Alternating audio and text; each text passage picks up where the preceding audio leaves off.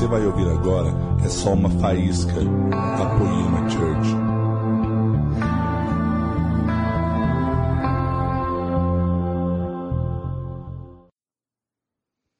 Boa noite. Que honra estar aqui, poder compartilhar com vocês a palavra de Deus. Eu amo essa casa, amo a liderança de vocês, é muito legal poder estar mais uma vez aqui com vocês. No Fire School foi uma bênção. Hoje de manhã, quem estava aqui também foi muito bacana e eu tenho certeza que não vai ser diferente agora. Então, abra sua Bíblia comigo em João, capítulo 20. João, capítulo de número 20. João 20, verso 24 diz assim: Tomé, chamado Dídimo, um dos doze, não estava com eles quando Jesus apareceu. Então os outros discípulos lhe disseram: Vimos o Senhor. Ele, porém, lhes respondeu: Se eu não vi o sinal dos pregos nas mãos, e não puser o meu dedo no seu lado, de maneira nenhuma crerei. Oito dias depois, os discípulos estavam outra vez ali reunidos, e Tomé estava entre eles. E estando as portas trancadas, Jesus chegou, colocou-se no meio deles e disse: Paz seja convosco. Depois disse a Tomé: Coloca aqui o seu dedo e vê a minha mão. Estende a tua mão e coloca no meu lado. Não sejas incrédulo, mas crente. Tomé lhe respondeu: Senhor meu e Deus meu. E Jesus lhe disse: Porque viste, creste, bem-aventurados os que não viram e creram. Queria falar com vocês hoje sobre dúvida. Nós estamos diante de uma geração, cara, com muita dúvida. Tomé é, é a grande é, figura, né? Daqueles que duvidam, daqueles que não creem. Quando alguém está duvidando muito, você fala, ê Tomé. Por quê? Porque ele é essa figura do incrédulo. E, e, a verdade é que nós estamos diante de um povo hoje que cada vez está mais cético, cada vez tem mais, mais dúvidas, cada vez está mais descrente. E nós vamos receber essa galera aqui. E nós estamos recebendo essa galera aqui. E eles até estão entre nós aqui nessa noite. E a pergunta é: como lidar com a dúvida? Eu confesso para você que por muito tempo, cara, eu agi de forma errada. Eu, eu afastei a galera com dúvida. Eu excluí um pouco essa galera com dúvida. Por quê? Porque eu terminava de pregar, vinha um jovem e falava: Douglas, eu não concordo com o negócio que você falou. Eu falava, está repreendido, Satanás. Rebelde. Como está duvidando do ungido do Senhor? Porque as pessoas com dúvida, elas incomodam. Porque elas vêm lá toda bereana, tentando mostrar outro texto para falar que o seu texto está errado, ou um argumento filosófico, ou um argumento científico, para falar que ela não crê naquilo que você está falando, que é a verdade. E eu afastava essa galera. Mas aí quando você olha para esse texto, você fala, cara, Tomé não estava na reunião. Você imagina, os caras estavam se reunindo direto nas casas. E de repente, em uma das reuniões, Deus, Jesus aparece, cara. E Tomé tinha faltado. Imagina você faltar no GC, Jesus aparecer naquele dia. O único que você faltou. Você falta no domingo para ver aquela reportagem do Fantástico e ele aparece. Fala, não é possível. Foi o que aconteceu com Tomé. Ele não estava na reunião, Jesus apareceu. E aí ele fala assim para os caras: Ei, eu só creio nessa parada que vocês estão falando. Certeza que foi uma visão que vocês tiveram. Certeza que vocês dormiram e sonharam. Eu só creio se eu relar na ferida, se eu, se eu relar no, no, no furo na mão dele. E aí você pensa, pô, Imagina como Deus ficou com esse cara. Ele ficou três anos andando com Jesus. Jesus falando que ia morrer, que ia ressuscitar. E quando acontece, o cara duvida. Se nós fôssemos Jesus, a gente ia excluir esse cara. Mas aí fala assim: depois de oito dias, Jesus aparece de novo. E ele tem um objetivo. Ele fala: paz seja convosco. Tomé. Ele apareceu para um cara, na verdade. Ele aparece na reunião, mas ele queria alcançar um cara, aquele que duvidava. Porque eu tenho uma notícia para te dar: Deus se preocupa com a sua dúvida, cara. Deus se importa com a sua dúvida, Deus se importa com aqueles que estão incrédulos por causa de alguma dúvida. Ele quer dar respostas. E eu queria te mostrar três tipos de dúvida que eu enxergo aqui, três tipos de pessoas. Abre sua Bíblia comigo em Lucas capítulo 1. Vou te mostrar uma parada aqui. Lucas capítulo 1. Uma coisa que eu quero te incentivar quando você for ler Lucas, repara que ele está sempre comparando pessoas. Ele está sempre comparando pessoas. Olha só. Lucas 1, verso 18. Pra você entender? É, é, é, é, o anjo, Gabriel, ele chega para um sacerdote chamado Zacarias. Zacarias está na vez dele. Não sei se você sabe, mas na época de Jesus, havia 5 mil sacerdotes. E eles faziam um turno. É, eles tinham turnos e estava na vez, no turno de Zacarias. E ele entra então no templo para fazer, cumprir o turno dele, cumprir os deveres sacerdotais dele. Quando ele está lá dentro, o anjo aparece para ele e anuncia para ele: sua mulher vai ficar grávida. E você vai ser pai de um menino chamado João. E ele vai ser o último profeta, aquele que vai anunciar a chegada do Messias. E olha o que o anjo diz: as suas orações foram ouvidas. Provavelmente esse cara e a sua mulher oravam a respeito disso, clamando por um filho. E o anjo chega e fala: Suas orações foram, foram ouvidas. E olha o que ele responde para o anjo. Lucas 1, verso 18. Então Zacarias perguntou ao anjo: Como terei certeza disso? Pois sou velho e minha mulher também tem idade avançada. Zacarias revela para o anjo uma dúvida. Como que eu vou ter certeza disso? Porque eu sou velho e, e, e minha mulher tem idade avançada. A primeira dúvida que aparece aqui, o primeiro tipo de pessoas que vai vir aqui com dúvida, é uma dúvida em relação ao poder de Deus. São pessoas que duvidam: será que Deus é poderoso o suficiente para intervir na minha vida? Será que Deus é poderoso o suficiente para mudar a minha vida? Não, eu sei que Ele muda aquilo, muda aquilo outro, cura dor de cabeça, gripe, mas a minha situação. É muito louco porque Zacarias era um sacerdote, gente. Se fosse hoje, Zacarias seria um apóstolo, Zacarias seria é, é, um doutor em teologia. E esse doutor em teologia, que sabia tudo sobre a Torá, tem dúvida sobre o poder de Deus. O cara que sabia tudo sobre Abraão, Isaac, Jacó e como Deus deu filhos milagrosamente para todos eles, tinha dúvida sobre o poder de Deus. Era um cara que sabia tudo sobre Deus, mas duvidava do poder de Deus. O que significa que conhecimento não é suficiente. Você pode saber tudo e duvidar se Deus é poderoso, porque na hora H, em que Deus fala que vai fazer alguma coisa que sua fé é testada, se você acredita naquilo ou não. Ele tinha dúvida se Deus era poderoso, cara. E deixa eu te falar uma coisa: virão muitas pessoas nessa casa, virão muitas pessoas no seu GC, e você vai cruzar com muitas pessoas no seu caminho que duvidam que o seu Deus é poderoso. Segunda dúvida.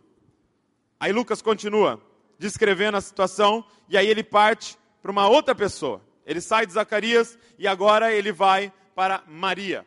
E é totalmente oposto. Zacarias era um homem, Maria uma mulher. Zacarias era um velho, Maria era uma adolescente. Zacarias era um doutor da lei, Maria provavelmente era analfabeta.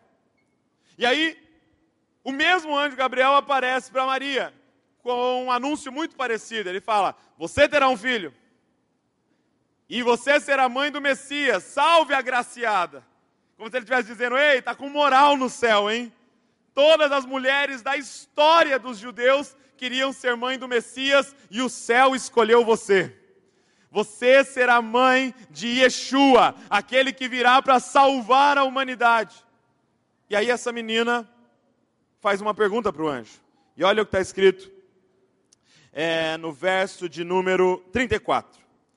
Lucas 1, 34. Então Maria perguntou ao anjo: Como isso poderá acontecer se não conheço na intimidade homem algum? Maria também tem dúvida.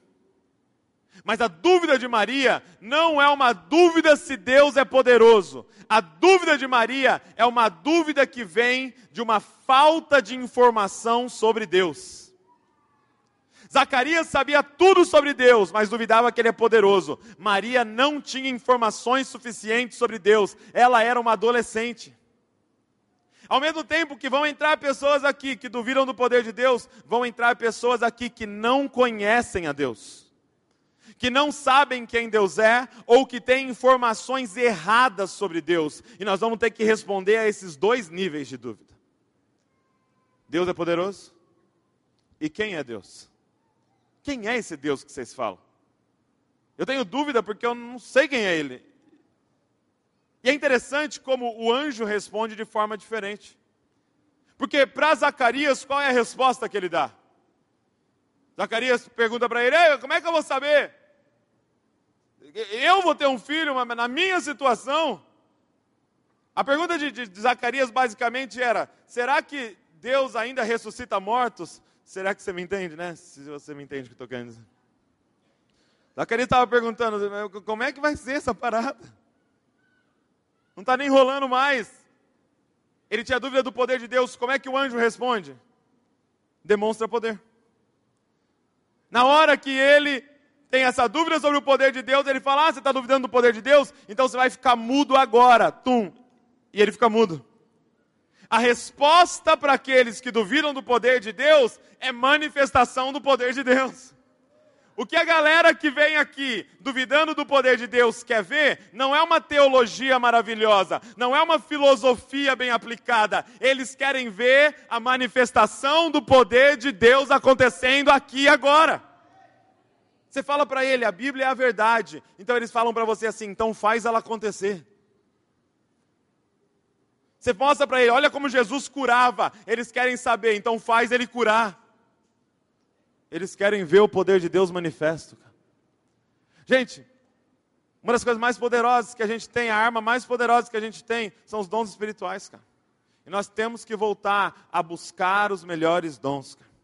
O dom de profetizar, o dom de curar, o dom da fé. Nós temos que voltar a buscar milagres nas nossas reuniões. Cara. Talvez uma reunião como essa é um pouco mais complexo por causa do número de pessoas que tem aqui. É, é, nós sempre terminaríamos muito tarde tudo que a gente fosse fazer. Mas, cara, nos pequenos grupos é o lugar ideal para manifestação de poder, cara. Para profecias, para palavra de conhecimento, para oração por cura. Faça isso. Lá em Bragança a gente começou a fazer isso. Toda a reunião pequena que a gente tinha de grupos pequenos, a gente fazia isso. A gente tirava o último momento para orar por todas as visitas e dar a palavra de conhecimento para elas. E aí eu lembro que numa última agora, foi até eu que ministrei numa última, e preparei um sermão, uma mensagem, dei o meu melhor, fizemos louvor, e aí um dos meninos foi visitar lá, um menino foi visitar, mandou, eles mandaram então um WhatsApp para esse menino perguntando: e aí, o que, que você mais gostou da reunião? E você acha que ele mais gostou da, da, da palavra que eu dei, com muitas ilustrações? Ou o que ele mais gostou foi do, do, do louvor. Aí ele responde assim, o menino, ó. A parte da roda de oração, mano, foi o que eu mais gostei. Quando vocês começaram a falar o que tinham sentido e tudo começou a encaixar, sabe? E o mais legal era que era Deus quem estava falando mesmo, porque vocês não me conheciam. Deus que usou vocês como ferramenta e eu nunca tinha passado por isso e nem sentido uma coisa dessa. Foi top demais. Ou seja, ele não lembra da pregação e ele não lembra do louvor. Ele só lembra da manifestação de poder que Deus realizou na vida dele, cara. Cara, nós precisamos voltar a manifestar poder nas nossas reuniões, cara. Porque tem pessoas vindo aqui que têm dúvida se Deus é poderoso e nós vamos ter que mostrar para elas. O nosso Deus é poderoso. Nós servimos o Deus do impossível. E o impossível é o nosso estilo de vida. Nosso estilo de vida é o sobrenatural. Só que o anjo responde de uma forma diferente à segunda dúvida. Maria faz praticamente a mesma pergunta, gente. Mas como isso pode acontecer se eu sou virgem e eu nunca conheci nenhum homem? E aí você pensa, então o anjo deixou ela muda? Não. Porque ali não era dúvida sobre o poder de Deus, era dúvida por falta de informação sobre Deus. E o que, que o anjo faz? Explica. O anjo, então, praticamente usando um, um texto de Isaías, explica para ela: o Espírito do Senhor vai vir sobre você, e você vai ficar grávida então do Espírito Santo. Não vai ser filho de nenhum homem, é o próprio Filho de Deus que será gerado dentro de você. É explicação. Então, ao mesmo tempo, se nós temos que ter manifestação do Espírito Santo entre nós, porque pessoas entrarão com dúvida do poder de Deus, nós temos que ter uma fé inteligente sendo pregada. Nós temos que ter consistência teológica e lógica naquilo que a gente prega. Gente, nós estamos diante de uma geração que não aceita mais. É, faz isso porque tem que obedecer. Faz isso porque senão você vai para o inferno. Faz isso para você ir para o céu. Não. Nós estamos diante de uma geração que querem explicações lógicas e inteligentes para aquilo que nós estamos falando, cara. E deixa eu te dizer, a nossa fé é muito inteligente. A nossa fé tem lógica. Sabe, nós precisamos entender a nossa fé. É necessário que você entenda o Evangelho, gente. Não basta simplesmente dizer que você crê em algo que você nem entende, porque isso não é fé, isso é fideísmo. Isso é, é ser cego. Como é que você fala que você crê em algo que você não entende? Como é que você fala que aquilo é a verdade se você mesmo nem entende daquilo? Nós precisamos saber qual é o motivo da nossa esperança e estar pronto para responder o motivo da nossa esperança. Cara, nós precisamos pregar uma fé inteligente no um a um, nos pequenos grupos e nos púlpitos, cara. Uma fé inteligente, porque muitas pessoas entram aqui com dúvidas que emanam de uma raiz falta de informação sobre Deus, cara. Nós precisamos saber pregar essa fé. Sabe, eu tenho pedido a Deus, Senhor, me dá mil maneiras de pregar o Evangelho. Me dá mil formas de pregar o Evangelho, porque para mim a, a, mensagem principal é essa: o Evangelho. Mas eu não quero pregar a mesma coisa, então eu falo, Senhor, me dá mil textos para eu chegar no mesmo lugar. Jesus crucificado, ressuscitado, morando em nós. Ponto. e eu estava lendo é, um livro do C.S. Lewis que começou a mexer muito comigo. E ele falando sobre o Evangelho. E ele falava, cara, que a informação sobre Deus mais maravilhosa que existe é a informação mais terrível que existe. Ele dizia assim: a informação mais maravilhosa que nós temos sobre Deus é que Ele é bom e Ele é santo. A informação mais maravilhosa que nós temos sobre Deus é que Deus é amor e que Deus é santo. Ele falou: só que essa é a informação mais terrível que existe. Porque se Deus é amor e Ele é santo, nós não somos e ele vai nos julgar a partir da sua santidade e a partir do seu amor. E aí ele diz assim: tem duas coisas muito estranhas sobre o ser humano. A primeira coisa muito estranha sobre o ser humano é que nós temos dentro de todos que estão aqui, todos os seres humanos da face da terra, tem dentro de si um senso de justiça. O tempo todo a gente ouve frases assim: é, isso aí está errado o que está fazendo, viu? Isso foi injusto que você fez. Você não deveria ter feito isso com ela. Você não deveria ter feito isso comigo. Você viu como ele se comportou? Está errado aquilo. Porque todos nós temos um senso de justiça e nós sabemos a forma correta de viver. Todos nós. Essa é a primeira coisa estranha sobre o ser humano. Só que a segunda coisa estranha sobre o ser humano é que todos nós desobedecemos o nosso próprio senso de justiça. Quantos aqui ficam bravos quando você está numa via e alguém passa pela direita de carro. Você está aqui dirigindo e um cara vem, te corta na direita e passa assim perigosamente. Todos nós ficamos bravos. Todos nós muitas vezes até desejamos, tomara que bata o chifre lá na frente. Você já pensou isso? Eu sei que já pensou isso. Não precisa levantar a mão. Agora, quantos aqui alguma vez na vida já fizeram uma ultrapassagem pela direita? Todos nós. Só que sabe qual é o problema? Quando a gente ultrapassa pela direita, nós somos cheios de desculpas. Ah, mas eu estava atrasado. Ah, mas eu estava com a minha esposa doente no carro. Ah, mas eu estava com meu filho passando mal. Ah, mas eu estava. Então, para você quebrar a lei, tem justificativas. Mas para o outro quebrar a lei, não existe justificativas. Porque você não sabe se ele estava atrasado. Aquele cara que você ficou bravo. Você não sabe se ele estava com a mãe doente no carro. Mas para ele não tem justificativa, para você tem. Cara, eu vi um negócio que dizia o seguinte: sabe como Deus vai nos julgar? Mais ou menos assim: é como se nós tivéssemos um gravador ao redor do nosso pescoço. E todas as vezes que você faz uma afirmação de juízo, ele grava. Então, por exemplo, toda vez que você fala assim, ó, tá errado isso que você fez, Deus grava. Ah, tá errado o que ele fez então, né? Aí você fala assim: Ei, foi muito injusto o que você fez comigo. Aí ele grava. Aí você diz assim: Você não deveria fazer tal coisa. Deus grava. E aí um dia você vai estar diante dele e ele vai tocar o gravador e vai te julgar a partir do seu senso de justiça. Quem é que vai ser salvo? Só que tem um lance, cara.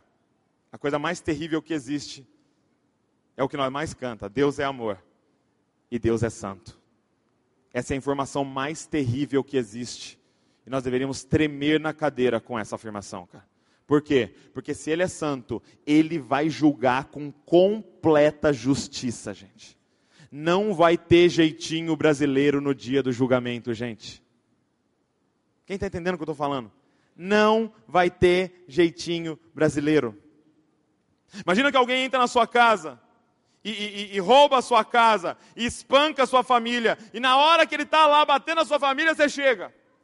Você prende o cara, você consegue amarrar ele, você chama a polícia, a polícia leva, ele vai para julgamento, e no dia do julgamento desse cara, o, o, o, juiz fala assim: Ah, hoje eu acordei de bom humor, ontem foi meu aniversário de casamento, é...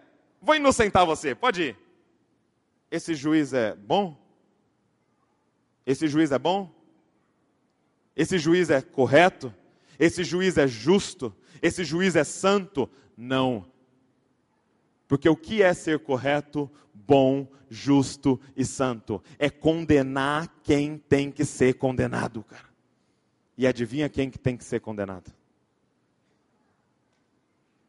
Não iria sobrar ninguém, cara. Deus é completamente amor e Deus é completamente santo, cara. Só tinha uma solução para nós.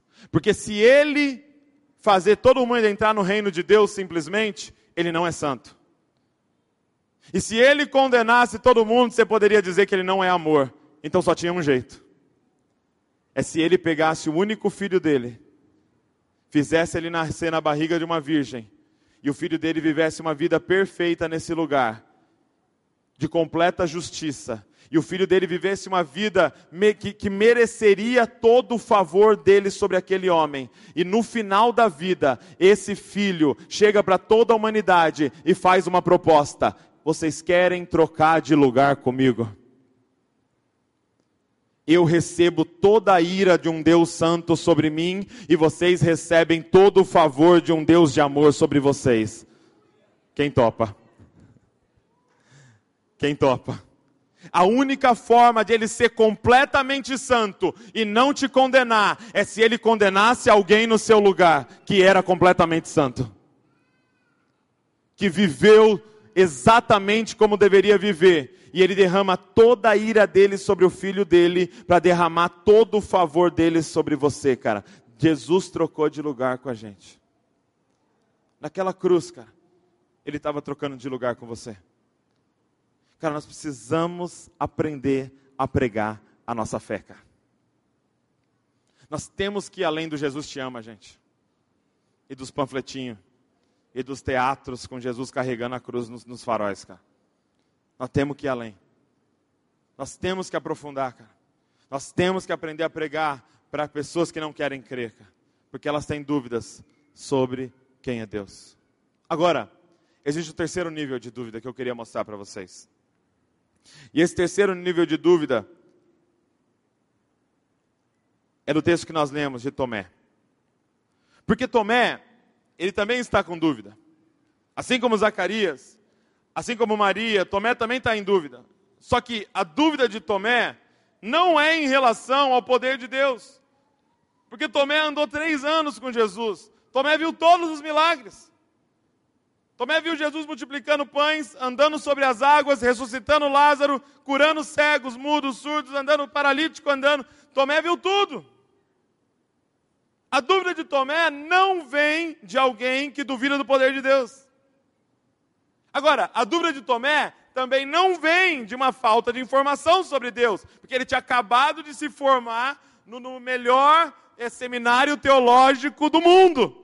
Ele andou três anos com Jesus 24 horas por dia. Ele sabia tudo sobre Deus. Ele tinha todas as informações sobre Yahvé. Ele sabia quem Deus era. Ele ouviu todas as parábolas. Da onde vem essa dúvida? E eu digo, com Tomé não adianta manifestação de poder, ele já viu de tudo. E com Tomé não adianta uma boa teologia, porque ele sabe de tudo. Como vencer a dúvida de Tomé? Quem é Tomé, cara? E deixa eu falar uma coisa para vocês. É o maior número de pessoas na nossa nação. O maior número de pessoas que você vai encontrar não são Zacarias e não são Marias, são Tomés. Os Tomés estão na sua empresa, os Tomés estão no seu GC, os Tomés estão aqui entre nós, os Tomés estão na rua e eles têm uma dúvida cara, sobre Deus. E da onde vem a dúvida deles? Dá uma olhada em João capítulo 11. Quero te mostrar um negócio. João capítulo 11. Volta um pouquinho aí em João.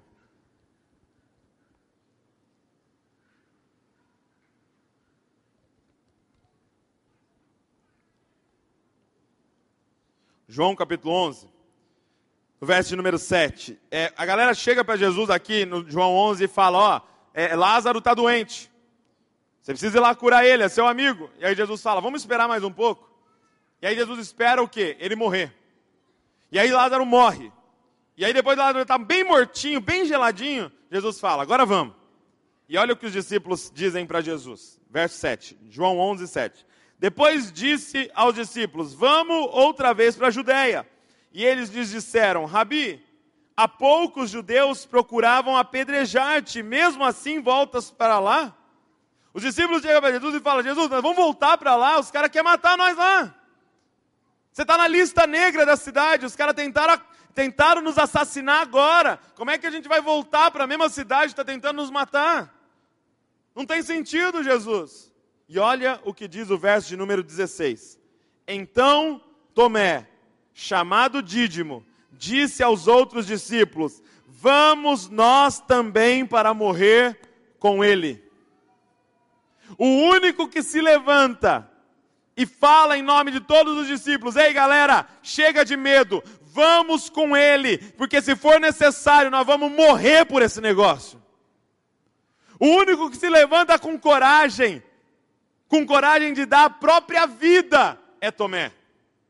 Eu vou morrer por esse projeto, eu vou morrer por essa visão, eu vou morrer por essa missão. Eu acredito no meu rei, no meu líder, no meu mestre, e se for necessário, eu morro por esse negócio. Vamos nós também para morrer com ele, cara.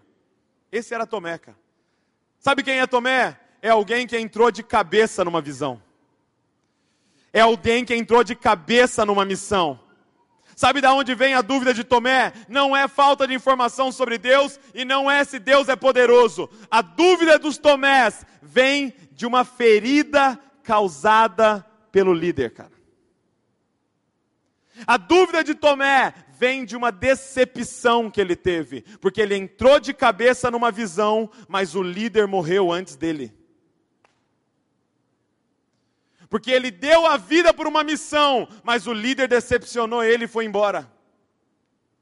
Mas o líder se entregou.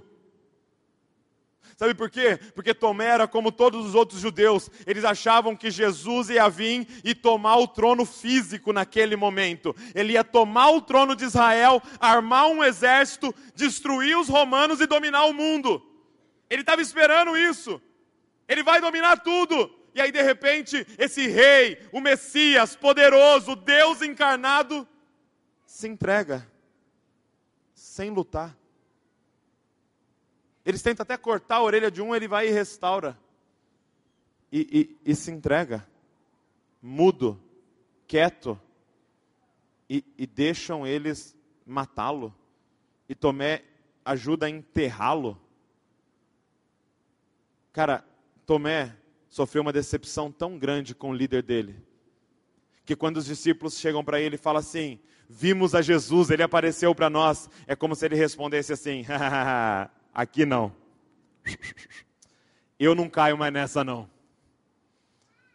Eu já vi, é, eu já, já ouvi essa história. Vocês já chegaram para mim. Ah, o Messias apareceu lá no barco para nós. E eu fui, eu entrei de cabeça e eu dei três anos da minha vida eu fui líder de célula, fui líder de GC, eu fui o cara da visão, eu cheguei a ser presbítero e olha o que aconteceu. Eu não pega mais não. Quem já ouviu isso? Vamos lá na igreja. Pastor não pega eu mais não.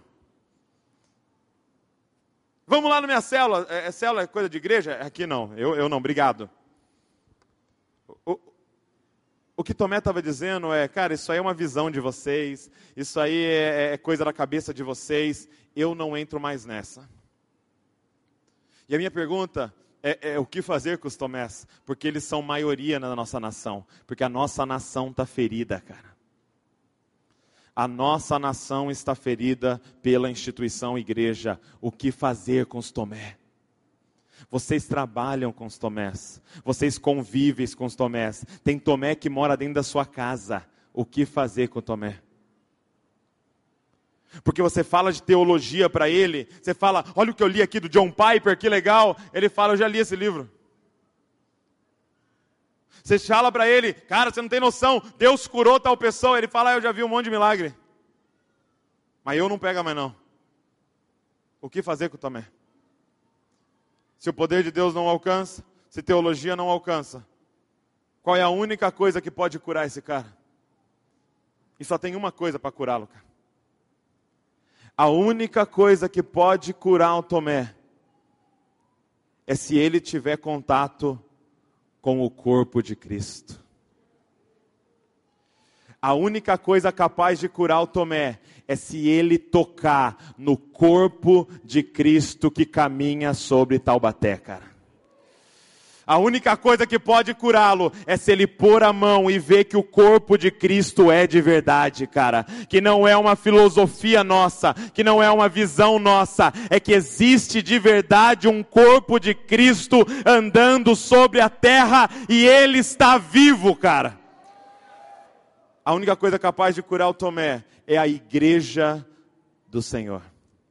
E não é o púlpito, é vocês, cara não é uma teologia, é a vida de vocês. Não é um milagre, é o amor que vocês sentem um pelo outro e a forma que vocês andam unidos vai curar uma geração, cara. Eles querem ver um corpo. Eles querem tocar num corpo. Eles querem tocar na ferida de um corpo. Sabe, Jesus já havia nos revelado isso. Ele disse assim: Sabe quando o mundo vai saber que o Pai me enviou o dia em que vocês fizerem evangelismo de impacto nas rodoviárias. Foi isso que ele falou? Sabe quando o mundo saberá que Deus me enviou? Quando vocês saírem curando todo mundo na rua. Foi isso que ele falou? Não. Quando vocês forem um, o mundo saberá que o Pai me enviou. O mundo saberá que o Pai me enviou. Porque a verdade, gente, é que a gente pode orar por uma dor de cabeça e ela ir embora, mas se alguém der uma neusaldina, a dor de cabeça vai embora. A verdade é que palestras maravilhosas em outros lugares aí no mundo tem gente com oratórias muito melhor do que a nossa. Um, um, louvor maravilhoso com um som magnífico em vários shows aí no mundo, o som é muito melhor e a musicalidade é muito melhor. Uma estrutura linda e magnífica. Qualquer shopping de esquina é melhor que as nossas igrejas. Mas tem uma coisa que não tem como eles terem, cara. É um grupo completamente diferente e que se ama intensamente e daria vida um pelo outro, cara. É isso que essa cidade quer ver. Uma família que se ama, mesmo não tendo quase nada em comum. Porque o que é um corpo? Um corpo, gente, é o ajuntamento de diferentes. Sabe, se nós fôssemos tudo iguais, nós não seríamos um corpo.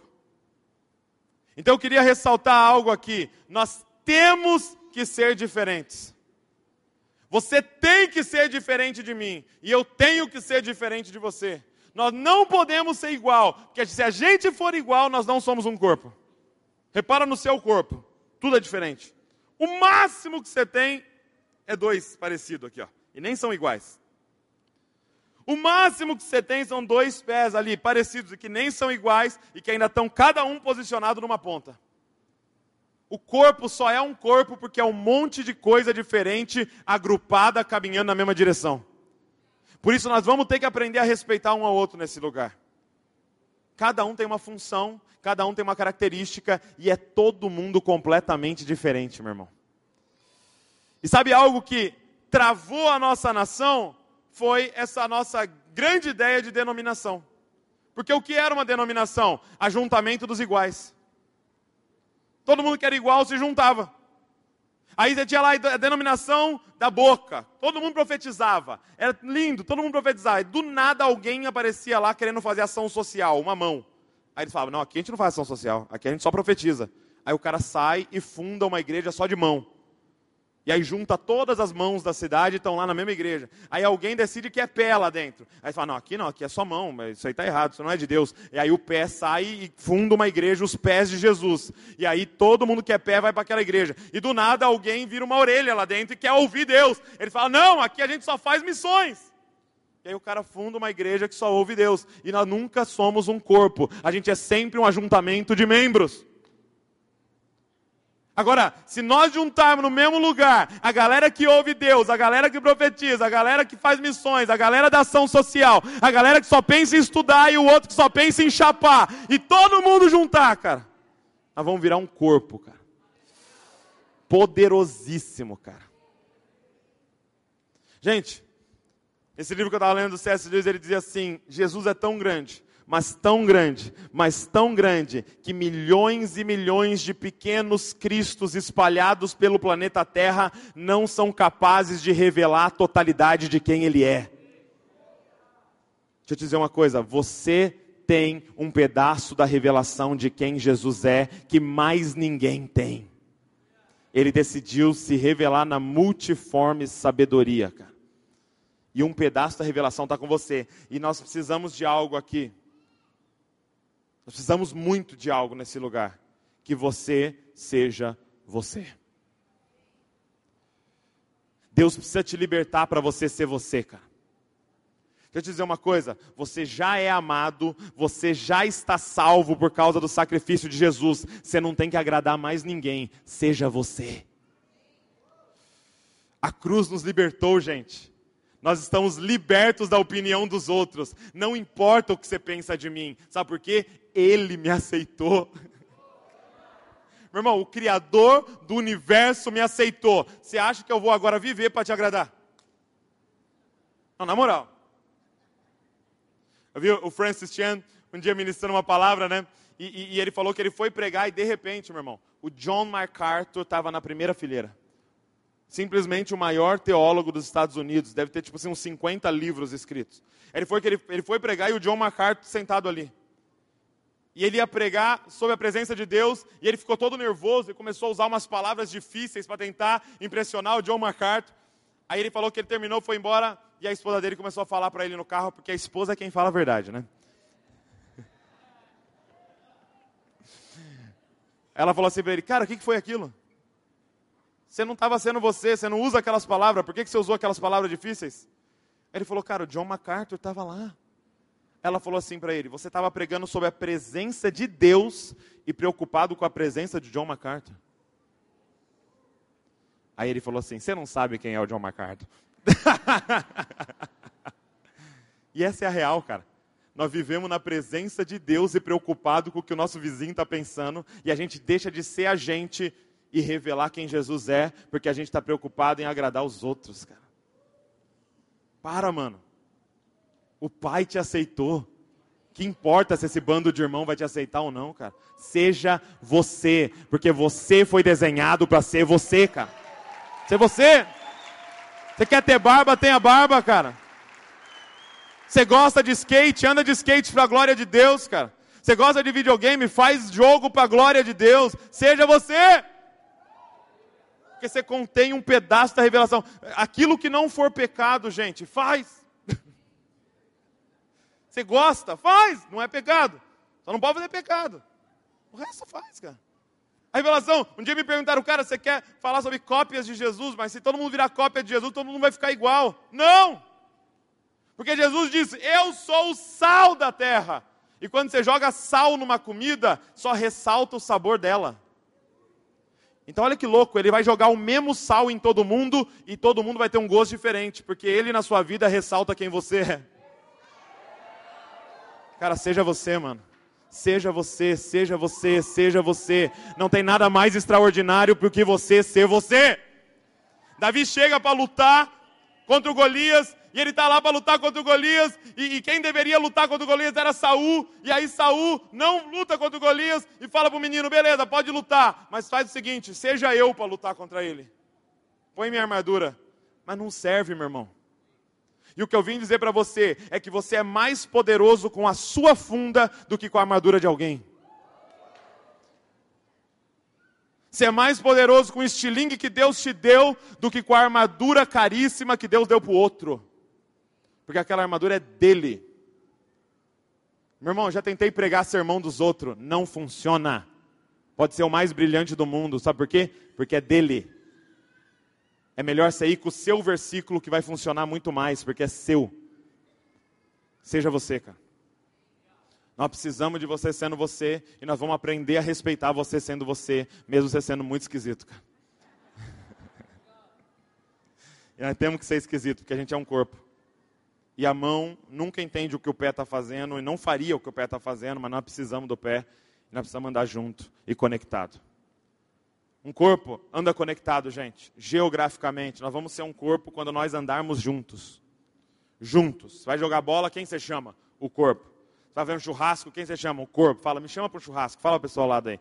Me chama para o churrasco, cara. Quem sabendo que você fez um churrasco lá, chama o corpo, cara. Chama o corpo, cara. Hashtag chama o corpo. o corpo anda junto, cara. Junto, conectado. Outra coisa, nós precisamos nos comprometer com o crescimento um do outro. Um corpo só é poderoso se todo ele cresce. Não adianta só minhas mãos crescerem e o resto do meu corpo não crescer.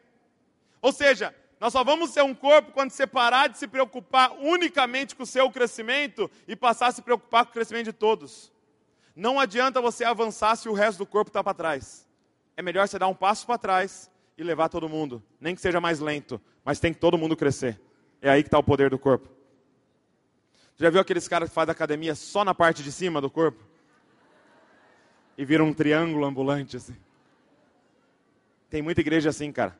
Uma galera bombada em Cristo e uma galera raquítica em Cristo. Nós temos que crescer todo mundo. Cara. Esse é o poder do corpo. Só que isso só funciona de um jeito, cara. Porque você já se parou para se perguntar, cara, como é que um corpo funciona? Por exemplo, essa ação aqui, ó, de abrir uma tampa, beber uma água, ela é muito, muito, mas muito complexa. Porque todo, milhares de, de, de coisas diferentes tiveram que se mover para isso aqui acontecer. Os dedos, o braço, os nervos, o, o sangue, os músculos, os ossos, a coluna, o, as pernas, a boca, a língua, a, garganta. E agora está todo mundo trabalhando, mandando a água para todas as células para hidratar todo mundo. E o que não presta virar xixi. É muito complexo, cara. E tudo diferente. A pergunta é como que isso funciona? Só tem um jeito disso funcionar, gente. Só um jeito. É se todos, todos, todos, todos decidirem que não fazem mais a sua vontade, que não vivem para si mesmo, mas todos vivem a partir da vontade do cabeça. A partir do momento que você fizer a sua vontade, nós estamos com um corpo com mal de Parkinson. Nós temos que morrer para nós mesmos, abrirmos mão da nossa vontade e diariamente acordar aí para a presença de Deus e perguntar o que que o cabeça quer para esse dia. Cara, quando todo mundo aqui estiver ouvindo o cabeça, nós vamos caminhar na mesma direção, apesar de estar tá fazendo tudo diferente. Você vai estar tá lendo a Bíblia aqui, o cara vai estar tá intercedendo aqui, o cara vai estar fazendo ação social aqui, o outro está fazendo missões e o outro está treinando líderes e está todo mundo fazendo a mesma coisa o corpo se movimentando sobre essa cidade. Todo mundo precisa ouvir o cabeça. Talvez você se pergunte, Douglas, será que eu faço parte do corpo? É muito simples a resposta. Você ouve o cabeça? Se você não ouve o cabeça, talvez você seja um membro amputado. Mas se você ouve o cabeça, você se conectou. Você está ouvindo a cabeça? Ou você está agindo por si mesmo? Ou você está agindo para agradar os outros? Ou você está agindo porque é legal? Ou você está agindo porque é moda? Ou você está agindo porque fizeram tal coisa para você, ou você está agindo porque seus pais eram de tal jeito. Você está ouvindo cabeça? Você está debaixo de uma palavra, você está debaixo de uma revelação de Deus, porque quando todo mundo ouviu cabeça, nós vamos andar na mesma direção, apesar de todo mundo estar tá fazendo coisas diferentes, cara. Nós somos um corpo. E essa geração clama para ver um corpo. O clamor deles é: nos mostre um corpo vivo, de verdade, caminhando sobre essa cidade, cara. Nos mostre um corpo. Se coloque de pé no seu lugar, eu quero orar junto com vocês. Será que a banda pode me ajudar aqui?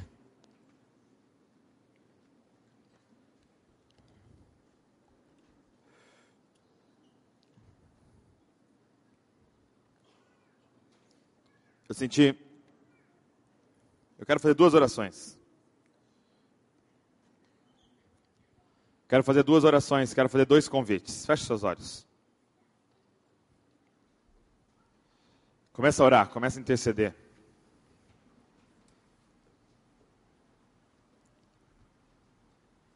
Eu quero fazer dois convites aqui nessa noite. Primeiro convite que eu quero fazer é para você que se machucou na caminhada. É para você que se identificou nessa pregação como esse Tomé, cara. Para você que entrou de cabeça a um projeto, numa visão e se feriu. E a real é que você tem dúvidas. A real é que você tem medo de entrar de novo de cabeça. Porque você não tem a certeza se isso aqui é de verdade. Essa é a primeira oração que eu queria fazer. E a segunda oração que eu senti no meu coração de fazer é, é orar por uma transferência, cara. Deus tem me dado um dom de comunicação, eu sei disso. E Deus tem me dado um dom de mestre de ensinar as escrituras e eu queria orar passando isso para vocês, cara para que vocês ganhassem essa habilidade de comunicar o Evangelho e de explicar as Escrituras para o grupo que Deus tem colocado na mão de vocês. E quem quiser isso, eu queria te chamar você para sair do seu lugar, vir aqui para frente para a gente orar junto, cara.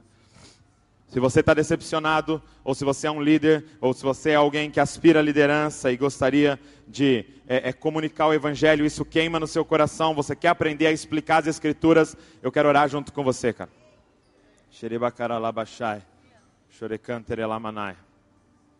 Seja através da internet, seja através de texto, seja através de palestra, seja através do grupo pequeno, seja no um a um, que Deus nos dê a capacidade, cara, de explicar o Evangelho. E eu quero orar por você também que está ferido, cara. Que tem dúvidas no seu coração se você deve entrar de cabeça de novo. Para que Deus te revele o corpo, cara para que Deus te mostre o corpo de verdade, para que Deus te mostre não a instituição igreja, mas a igreja dele caminhando sobre essa terra, cara.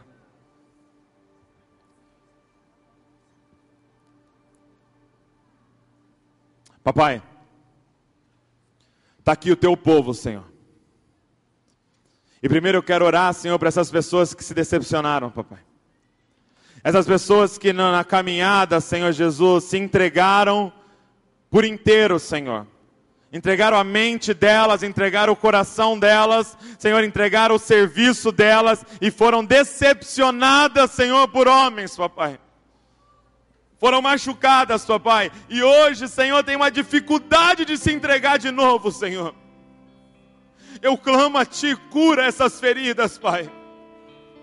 Senhor, coloca no coração delas nessa noite o perdão, Senhor, para perdoar esses líderes que fizeram isso, papai. Perdão, Senhor.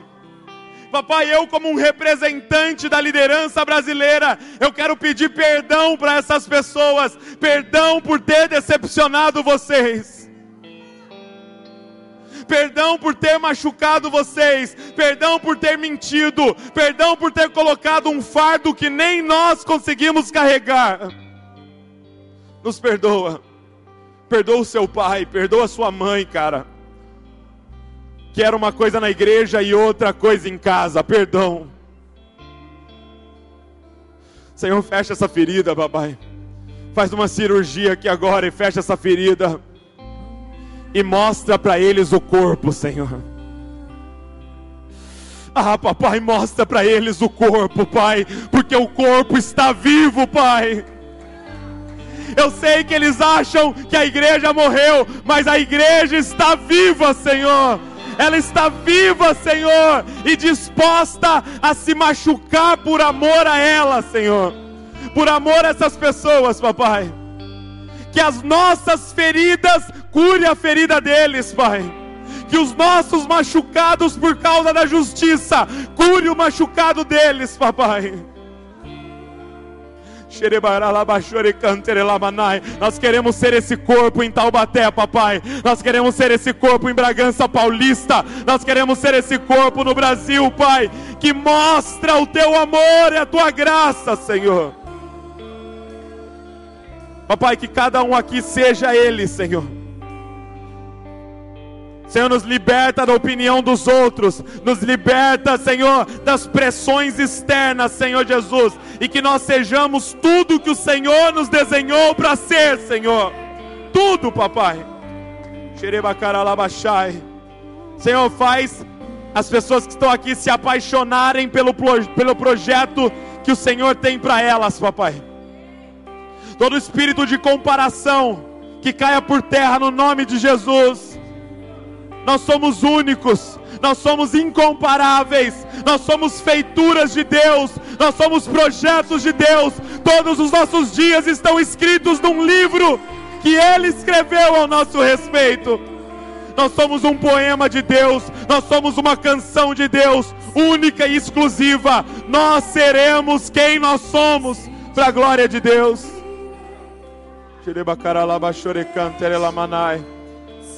Agora, papai, eu quero orar, Senhor Jesus, transferindo tudo aquilo que o Senhor colocou na minha vida, papai. Papai, todo dom que o Senhor me deu, Senhor, isso que o Senhor me deu, que não é meu, eu quero compartilhar com os teus filhos, papai, e pedir, Senhor, derrama sobre eles, Pai, o dom de sabedoria e revelação, o dom da comunicação, o dom de explicar as Escrituras, o dom de compartilhar ensinamentos, o dom de mestre, papai. Eu te peço, passa para os seus filhos, Pai. Que pessoas cheguem para eles e digam: Eu entendo quando você fala as suas palavras são claras para mim. Durante anos eu não entendia o Evangelho, mas quando você falou, eu entendi o Evangelho.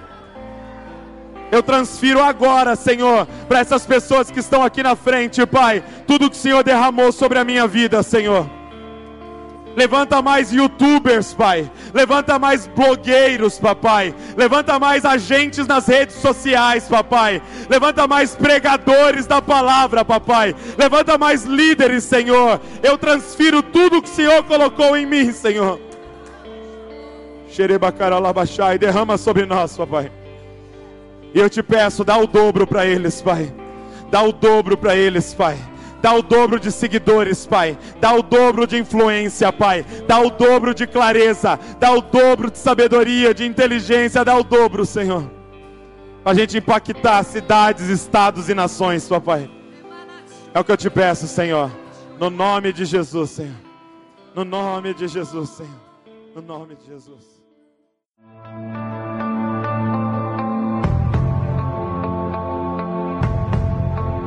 Você acabou de ouvir uma mensagem da Poema Church. Para mais informações, acesse o nosso site poema.com.br.